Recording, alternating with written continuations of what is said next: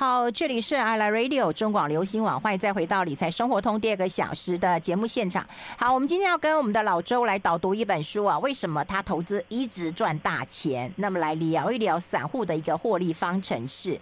好，在我们今天线上连线的就是风传媒财经中心的主任，也是大家都很熟悉的老周周岐原，岐原好。Hello，英芬姐，Hello，大家好。好，哎，听说你现在也是啊、呃，居家隔离是不是？对啊，现在那么多人，这个这个确诊，然后听说等一下现在嘛，现在正在记者会嘛，嗯、听说今天不是破一万例嘛，破破一万了，一一三五三，一一一三五三嘛，还有、嗯、还有还有人说一三叉叉叉嘛，所以所以就实在是。人在家先先避风头一下，我觉得啊，今天破万了，哎、欸，那你是因为孩子的关系吧？是不是？对啊，因为他们还没打疫苗啊。嗯，对啊，所以所以现在这个形势，我觉得说说实话是蛮紧张的。嗯，对，然后我觉得现在这个情况，但是怎么讲？我觉得现在跟去年的这个时候。好像又有一点不一样，我觉得大家说实话相对淡定了一点。我观察一下，我身边的人都淡定了一点，就是哎呀，都已经都已经几次了。二零二零年一开始的时候，大家完全不了解这到底是发生了什么事。嗯，然后去年开始三级警戒的时候，是真的哦很紧张，路上真的都没人没车，就很像那个《我是传奇》里面有没有那个纽约市都长草了那个样子。对，然后那那到今年，我觉得。有人说这是期末考，哎，我觉得还真的有点像，因为因为你看，我记得三月份的时候，那个韩国，然后呃，那个新加坡都已经陆续重开国门，然后香港虽然三月份非常的严重，但是它四月份很明显的降下来。它昨天我记得香港昨天确诊才三百多个吧，嗯，对，那一个多月前它单日是五万七千个，嗯，所以是真的差距非常大。那那老实说，我觉得我们做两年多啊，当然了，这很多人说政府做的不好啊等等，但是我们就是作为一个整体，台湾作为一个整体，我觉得我们我们我们大家所有人听到现在这样子，真的是蛮不容易的，真的是也要给也要给自己鼓励一下，支持一下，不要再因为现在说好像确诊很多，就觉得哦很灰心或者很害怕。实际上，我真的觉得，你看看人家呃经验的话，会觉得可能距离。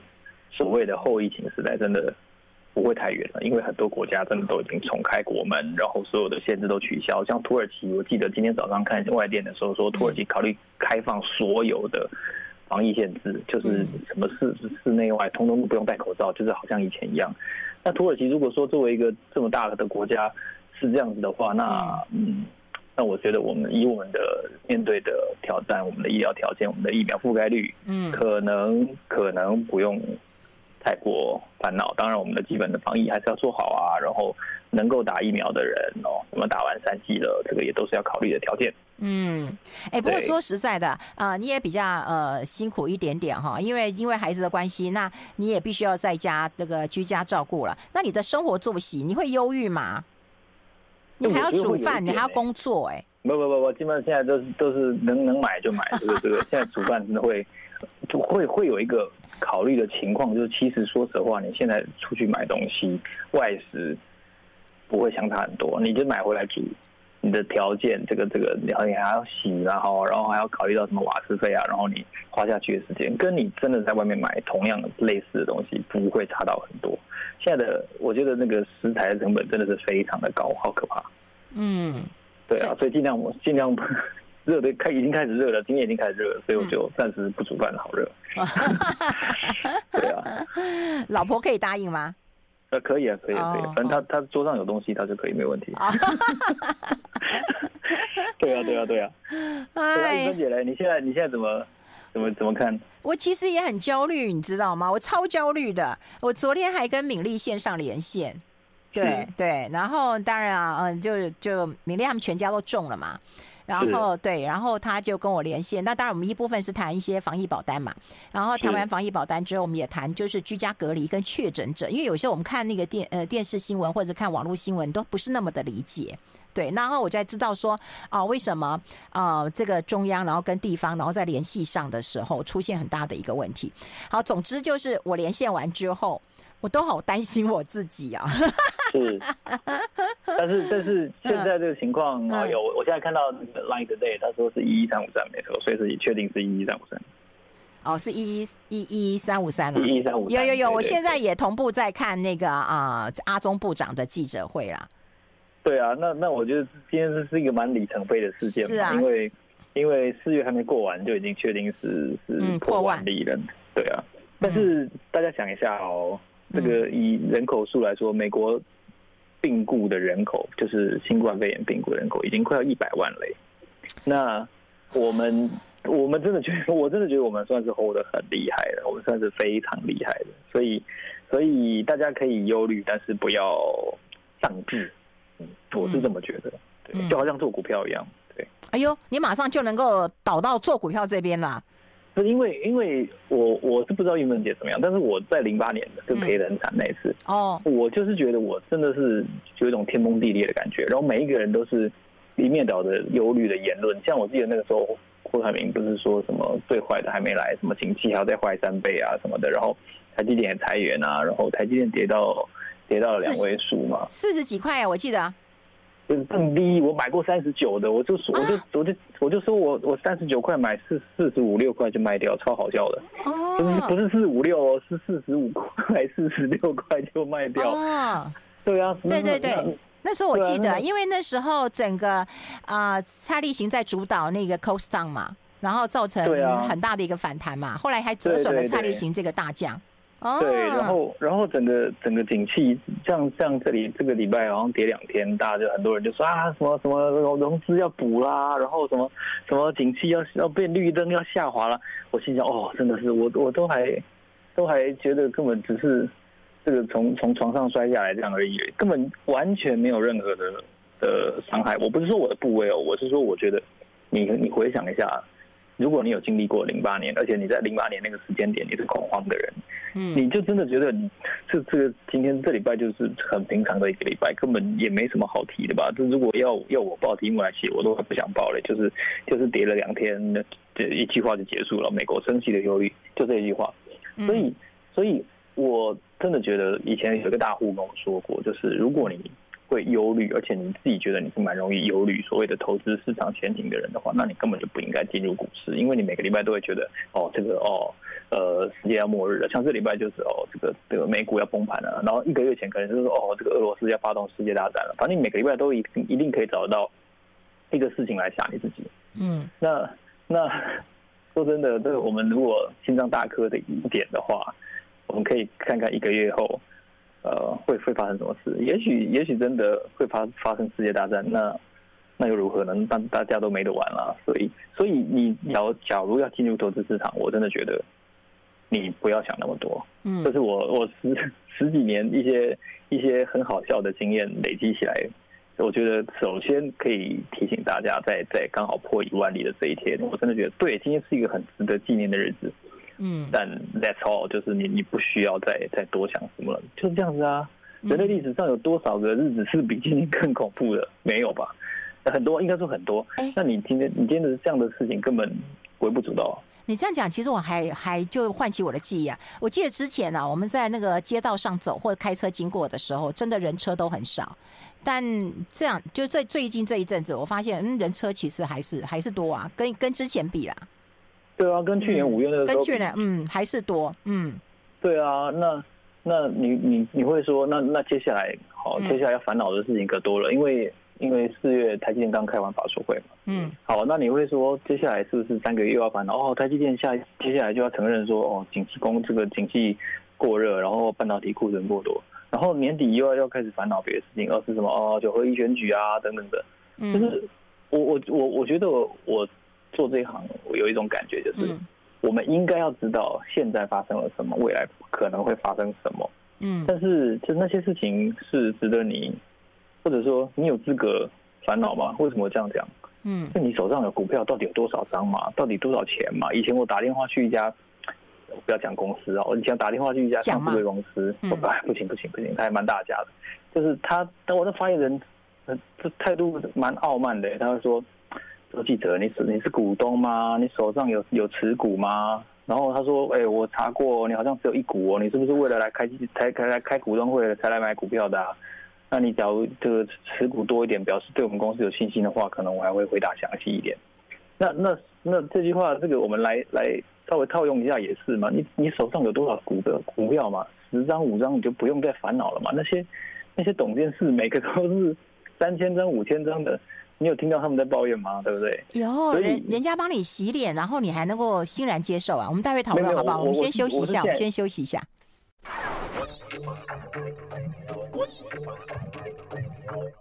好，我们持续跟周启源老周来聊一聊。刚刚你讲了嘛，一股，然后就被这个上柜公司啊、呃、洗了脸，发言人给洗脸一下。嗯、那我我觉得蛮有蛮有道理。当然他的态度不对哦，他不应该对股东这样说话。那我也说实话，我也确实是为了去开股东会而买了一股。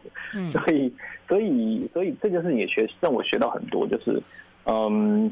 有有一些人他是用这种角度在想事情的，那那你会说这个这个完全不对啊，这公司治理不应该这样。但是但是就让我们用这种角度来思考一下，就是大户应该也跟你一样有资格抱怨，而且大户受伤的情况也并不会比你轻微在对方？所以所以毕竟考量到台湾的高资产阶级。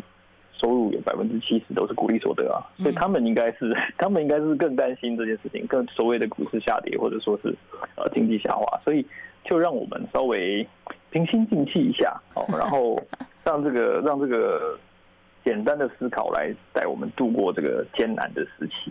嗯，哎，那我们要跟大家来导读这本书，我觉得这本书当然蛮浅显易懂的哈。为什么他赚钱啊？他投资一直赚大钱啊？哈，对，那。你看到这标题，你会想到谁呀？呃，我的师傅洪昌哥。我不想，我就我以前就想说，哇，为什么洪昌哥投资都一直赚大钱，很厉害？哦，他都一直赚大钱啊？对，他是他是那个股海的灯塔哦，这个这个 台股的伟人，他带领大家 前进股海。我不晓得他有没有在听我们的广播。对啊，就是就是，我觉得他他的他的投资思维跟跟很多人都不一样，他看得蛮深入的。然后他讲话也蛮实在的，就是不会不会讲很多很多什么会带你上太空啊这样子的话。那跟马斯克的讲话的风格是完全不一样。像马斯克今天最最新的发言，就在推特上面，就是说他接这个他如果要买可口可乐的话，他接下来就要把可口可乐买下来，然后把那个骨科碱的成分加回去。那大家都知道说骨科碱是是管制药品嘛，是毒品。嗯。那那一个狂人，一个被可以说被大家。崇拜的企业领袖可以这样讲话吗？哦，嗯，这当然是另外，我觉得是美股很很特很特别的一个地方，但是台湾很少这样子。可是你要知道，我我我就拿马斯克为例好了。嗯，马斯克大家很不知道的一件事情，他其实手头没有什么现金，他手头现金非常少。他的他虽然是世界上非常有钱的人，但那来自是构成是他的特斯拉的持股。所以你看，为什么前几天这个？他说要买推特的消息曝光之后，人家去发展出发现出他的整个融资的哦这个构造到底是怎样？他大家就发现说，他要拿他大概三分之一的特斯拉的持股去做 bridge loan，然后呢就是做一一些融资的安排，然后他找了十家的银行，然后说要把把推特给买下来。嗯，那我我拿这个例子就是说，其实马斯克人这个人不只是他的。讲话跟他管理发展企业的方法是很特别的，就连他的资产的配置也是非常特别。像那个 Google 的创办人就曾经说，就是有一次马斯克就问他说：“我今天晚上在在加州没有地方可以住，我我可不可以去住你家？”嗯，那他就非常惊讶，就说：“嗯，马斯克竟然没有自己住的地方。”那这个这个事情就是说，哎，也许每一个人有他最适合的。的资产配置，对马斯克这种极端的例子，我们当然我想是没有人可以学了哈。但是应该有一些资产配置的方法是适合大多数人的。那我想这本书里面有提到一些我觉得呃蛮有道理的一些例子，可以跟玉芬姐还有跟听众朋友讨论的。嗯。我在看这本书的时候，我也考虑到说，哎，为什么有人投资一直赚大钱？当然，我我刚开始还没想到是洪昌，我一想到如果他说他一直赚大钱，那他一定是骗子。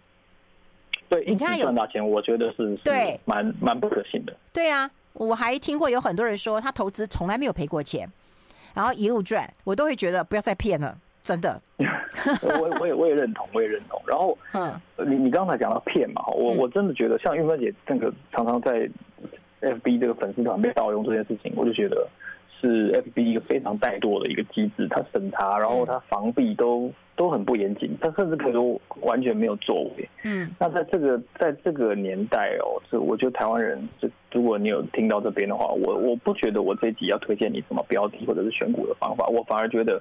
你要保护你的资产的方法一就是不要被骗哦，嗯，是非常非常的重要。像我不知道听众朋友是怎么样，但我我几乎每两天会收到一次诈骗电话跟一个诈骗简讯。哦，对，诈骗简讯一直来，非常多。然后，然后当然了，现在都是告诉告诉你说什么标股啊，然后然后那个那个什么什么下周标股提前曝光啊等等，都是要你点。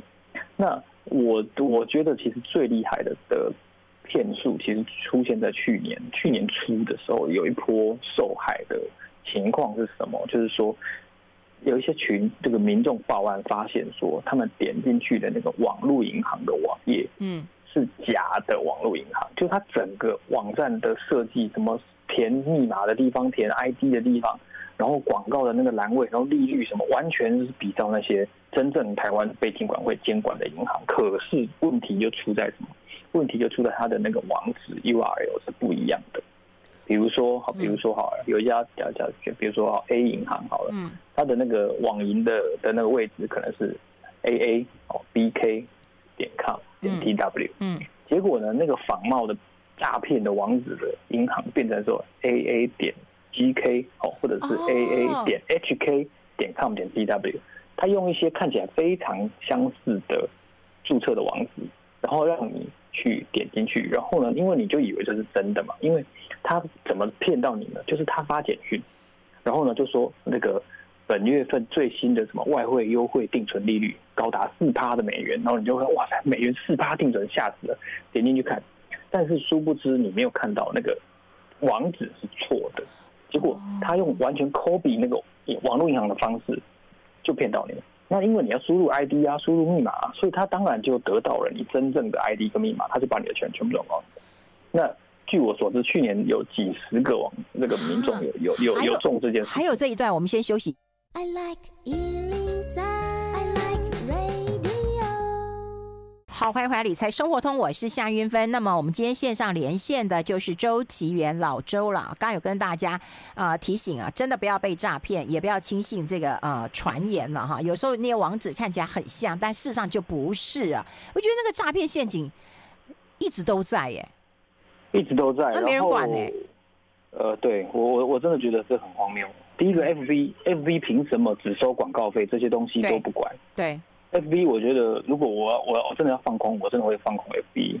因为我觉得马斯克他说他接下来要开放那个推特的演算法，然后那我觉得这件事情就非常非常有趣，就是那 FB 一定会承受非常大的压力。嗯，我真的觉得 FB 是一个非常怠惰、非常不作为的一个东西，他就是只想收广告费。嗯，那他让整个社群乱七八糟，他让很多人被骗，他都认为这是你自己注意力不够，这是你精神不够集中、不够小心，所以跟我都没有关系。然后另外主管机关，我觉得对于很多人的身份被冒用，一些财经名人的身份，其实不止运分姐，我我看到。非常多，真的非常多，一看就是就是假的。我我前两天看到陈其迈也变成股海老船长了，你知道吗？这假的？对，就是他拿他的照片来用，就是这个一看就是这个不是大陆人就是外国人。他他完全对于陈其迈是在台湾是谁，他他也没概念。反正他看到这个人常常在电视新闻上出现，他就觉得要盗这个人的图，然后就说陈其迈是股海老船长。我一看真的差点笑死我，这个这谁会相信呢？所以 所以我就觉得诈骗是一个呃可以。很在让让你在很短时间内，嗯，就失去非常大笔的金钱的一个一个问题。那它里面书中有提到说有两种人很容易上当嘛，哈，嗯，那他提到其中一种就是说完全没有财经相关知识的人，嗯，然后另外一个就是觉得说自己看人眼光很准的人，这种两种人就很容易被骗。嗯，那我觉得很多时候其实。扣除掉那个哦，刚才我说那个网址是假的网银的那种事情的话，嗯、那个真的是我觉得还蛮高明的。嗯，但除此之外，我觉得大多数人其实对于财经的知识都很匮乏。嗯，那我我并不打算在这里，或者说你透过这本书看完之后就可以完全掌握这些东西。但是你一定要知道一件事情，就是呃，除了北韩，好，除了这个中国大陆之外，我们实行的都是资本主义，我们的经济体制都是资本主义。资本主义的的核心核心理念到底是什么？我觉得我有一些体会要跟大家分享，就是你必须先承担风险，你才能获得报酬。嗯，要先承担风险才能获得报酬。所以所谓的什么无本当冲，什么什么零元买房，我都听过这个，我都我都看过这个粉丝团给推给我的文章。有有办法无本当冲吗？你你知道你自己在做什么吗？那如果你当冲，你第二天你补不回去，你钱不够的时候，万一他第二天你你卖掉，那开盘涨停的时候，你要怎么补回去？嗯，这些事情其实你你不知道，所以你会以为真的不用付出任何的金钱，你不用先拿出任何的金钱，你就可以赚得一定程度的报酬。那我会觉得 这不太符合资本主义真正的精神，因为你没有先承担风险。嗯，因为。因为他书里面有提到，他说日本是有存款保险的，那跟台湾一样，一样。但是而且日对，而且日本的存款保险的金额是一千万日币，所以其实跟台湾也没有差很多。台湾是三百万新台币嘛。嗯。那那你看，就连存款保险也不是无上限的。我只讲到这个例子就好，连保险政府也不敢担保，就是你你存一亿我就担保一亿，不是这样子哦。连存款都只能担保三百万的情况下，有什么事情是没有风险的？其实每件事情都有风险，只是它的。这个几率到底发生的是怎么样？还有你有没有办法承受它而已。那我觉得现在很多人在投资金融商品也好，或者说在做一些一些金钱上的决策，他其实没有考虑到很多的决定是有风险的。嗯，所以他会抱怨，他会跳出来说什么主管机关要负责啊，我买到地雷股啊等等的。但真的是这样子吗？真的是这样子吗？你你你有没有你有没有考虑过，这是你应该买的商品吗？你的风这个 KYC。Know your customer 这个事情，也许你有做，但是这真的是你理想中的答案吗？很多人呢，我真的觉得很多人在在投资市场都是这样，就是说，到上个礼拜为止，大家开始都是觉得说，这个我我我风险承受度是 RR 五啊，我这个这个太太保守的商品，通通不要来推给我，我我这个人风险承受度非承受度非常高，但是这礼拜礼拜一、礼拜三两天跌完了之后呢，他马上就觉得说，哎呀，这个。世界哦，这还是蛮动荡的。我觉得这个这个保守可能还是接下来应对的一个非常重要的一个一个一个情况。所以你看，今年到目前为止才四月，还没过完呢。那你你你自己觉得你对你自己的风险属性，你都完全不了解了，你还想你还想说哦，我这个太保守的东西不要来买。嗯。所以你根本就是骗自己，或者说你其实不了解自己。所以我觉得在第一件事情就是说，你必须要了解这这个资本主义是有。要承担风险的，你要享受报酬。比如说创投，创投为什么这个投资报酬率可以这么高？它为什么有的时候它一档可以赚几十倍？那是因为它另外九档全部都亏光了，那公司都倒了。那那它是用一个比较高的报酬率去覆盖掉它其他的损失。是同样的道理。嗯，大家不知道有没有听过大联盟最伟大的打者，他的打击率也才三成多，也就是说。他有百分之六十几的机会会出局，然后会打不到球，所以所以你怎么会期待有一个人会告诉你说，哦，我我每次投资都赚钱，然后你去拜他为师，然后你要学习他的投资方法，这是完全不对的。在一在一万五六千点的时候，我一定要一定要告诉大家，这是完全不可能的。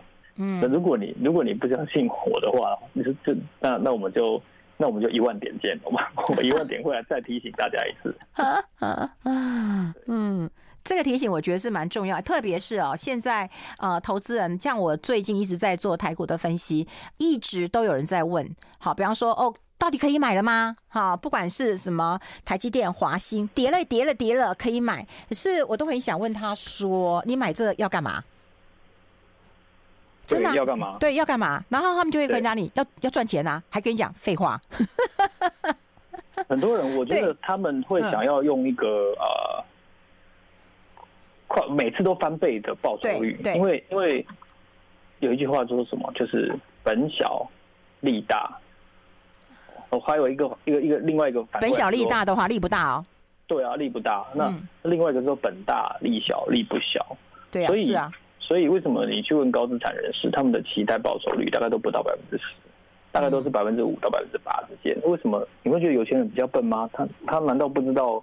这世界上有百分之五十到百分之八十的赚钱机会嘛？他怎么怎么会期待他的商品主力也放在五到八趴报酬率就好。那反过来说，你会觉得你每一次都要全雷达，对不对？你每一次出手就是我要赚三倍，要赚五倍。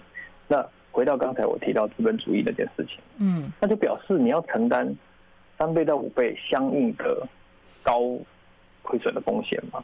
嗯，那你能不能够承担那么高的风险？嗯，那除了你之外，你家人听到你你赔百分之八十的时候，他们的反应会是什么？那个那个本金是你自己的钱，还是你家人的钱，还是他们的退休金？他们都没想过。我们先休息一下。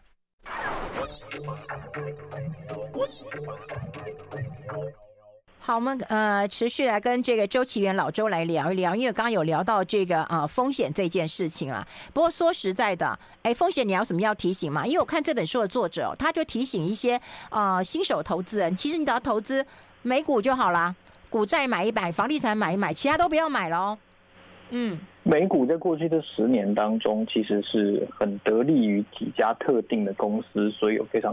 超超出其他股市的涨幅，那这几家当然就是 Netflix 哦，亚马逊、Google，然后这个 Apple，然后 FB，然后 Twitter 等等，Twitter 还不太不太好这些公司，但是但是在二零一零年以前，美股并不是特别的跑其他的市场，当然它有比较相对完善完善的这个资本市场的制度，所以吸引很多的国家的公司到那边去挂牌，那可是。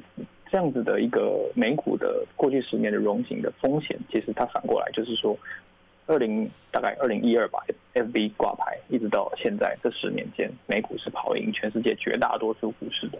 那未来这十年会不会继续跑赢呢？其实没有人知道。嗯，所以这件事情是大家必须要考虑的。如果你只想买美股的话，嗯，我觉得这件事情应该放在心上，这里是无形的一个风险所在。嗯，那。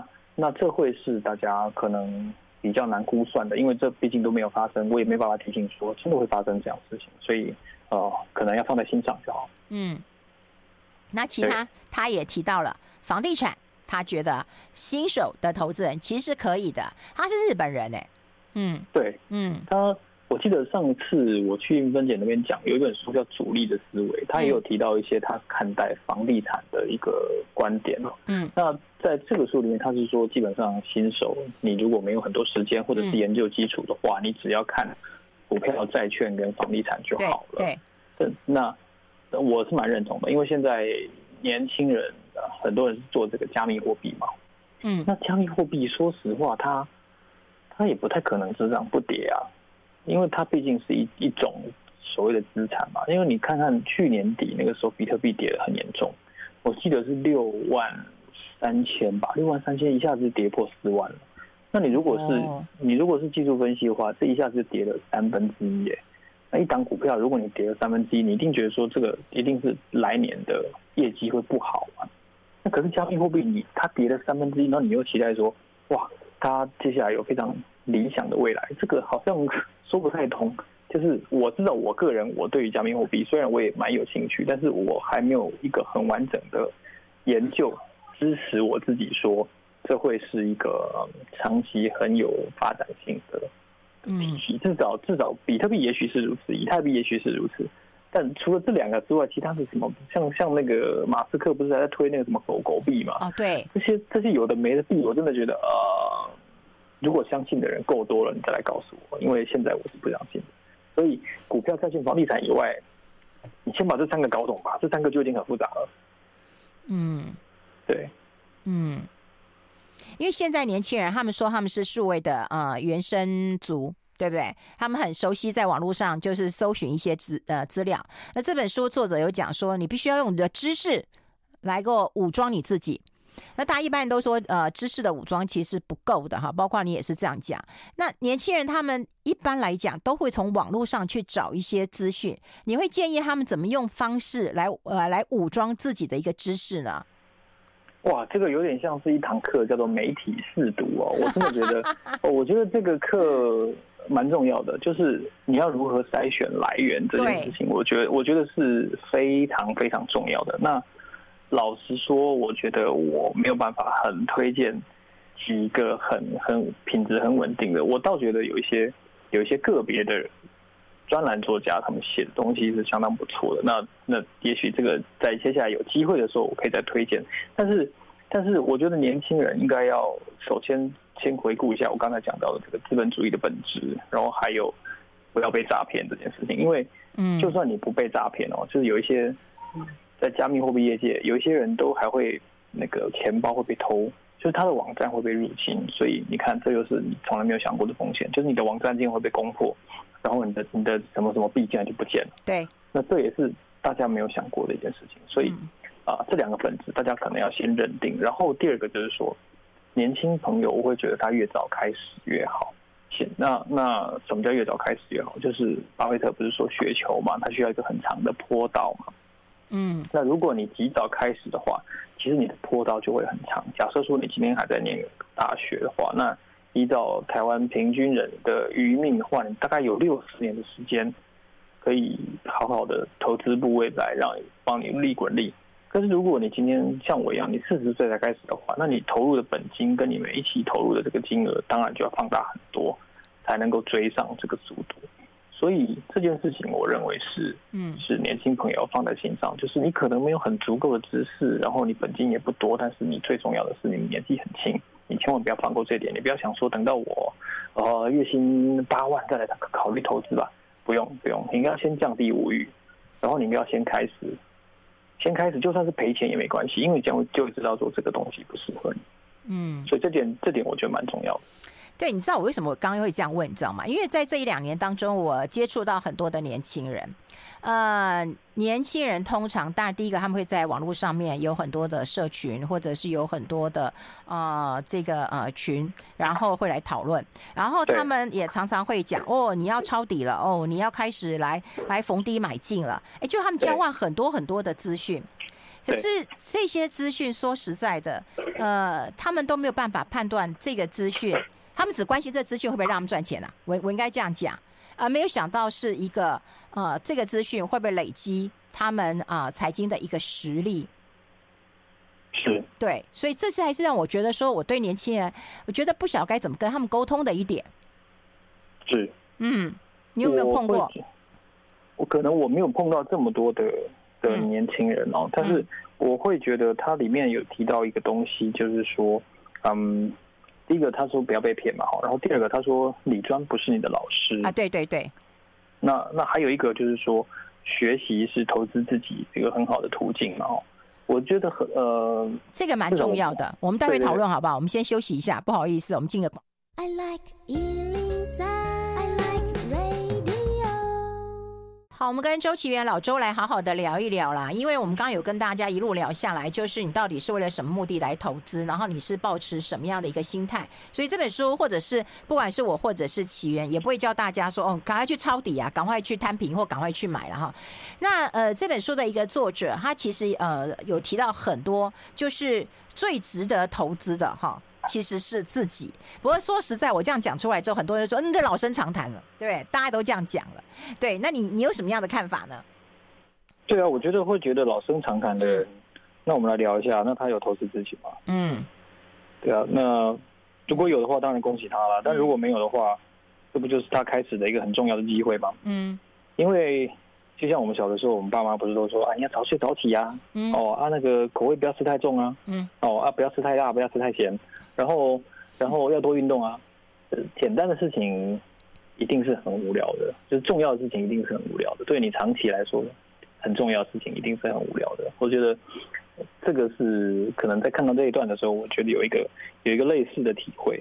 那当然也刚好借这个机会来来给大家跟我自己也都反思一下，就是。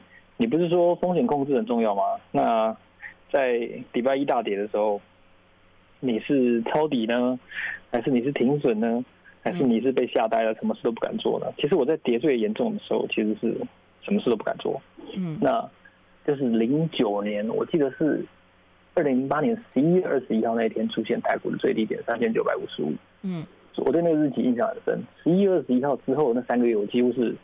完全不敢做任何事，因为我觉得世界经济要崩溃了。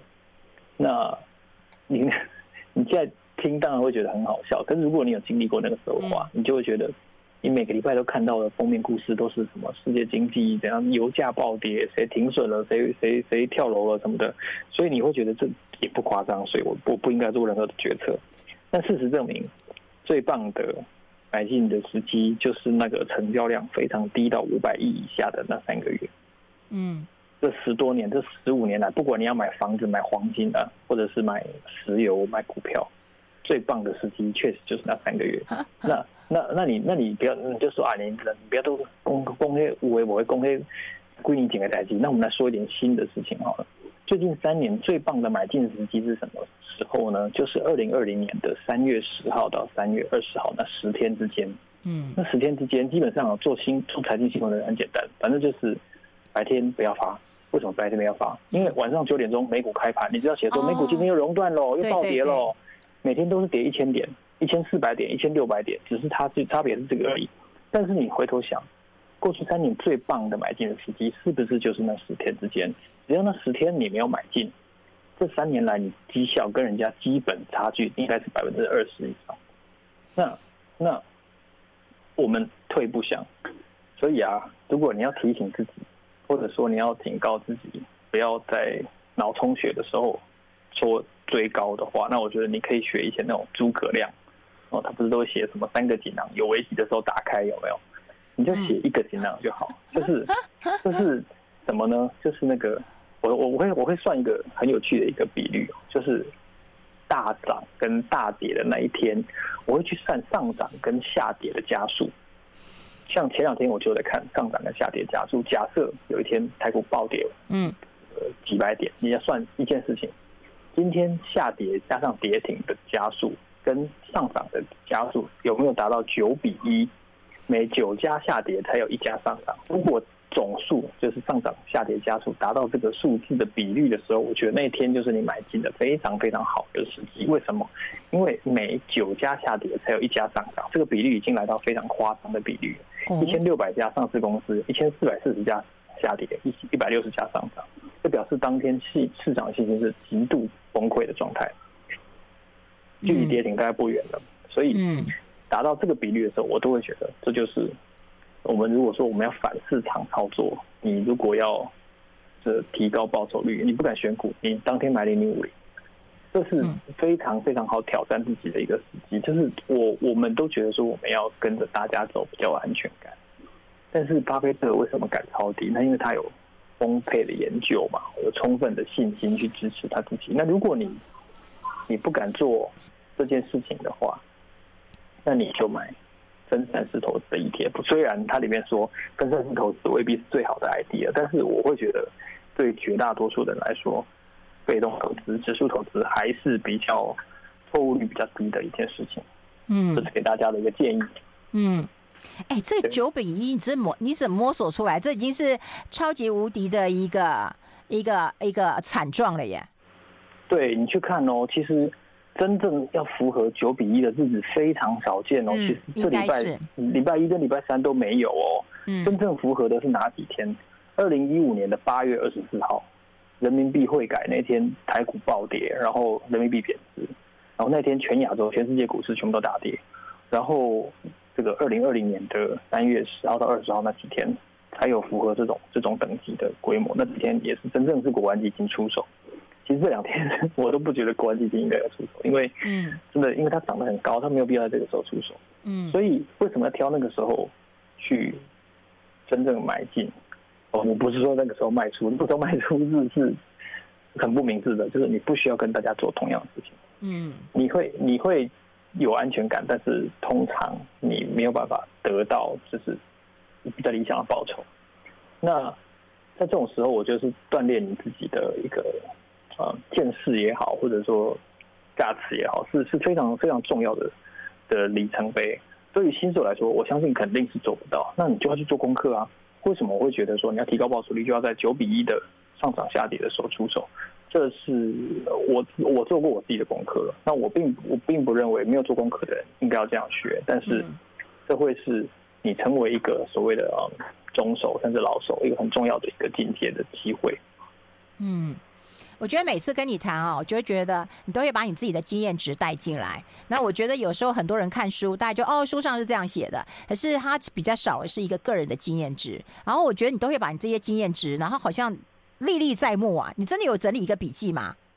没有，我是觉得有一些东西很好笑。我以前做的这些事情都很好笑，像像我有不瞒你说，我曾经做过非常好笑的事情，就是假设有一天我要买台积电十张好了，嗯，嗯，结果我那天就是用那个网络网络的那个券商操作嘛，那我所有价钱啊什么都设定好了，结果但是我没有注意到我的我的卖的那个，他因为他预设是买嘛，嗯，然后。我的买没有这个人卖，结果我又买了台积电十张，就是我本来要卖的，你知道吗？然后 我现在手头变二十张，我就快把快把我自己掐死了，你知道吗？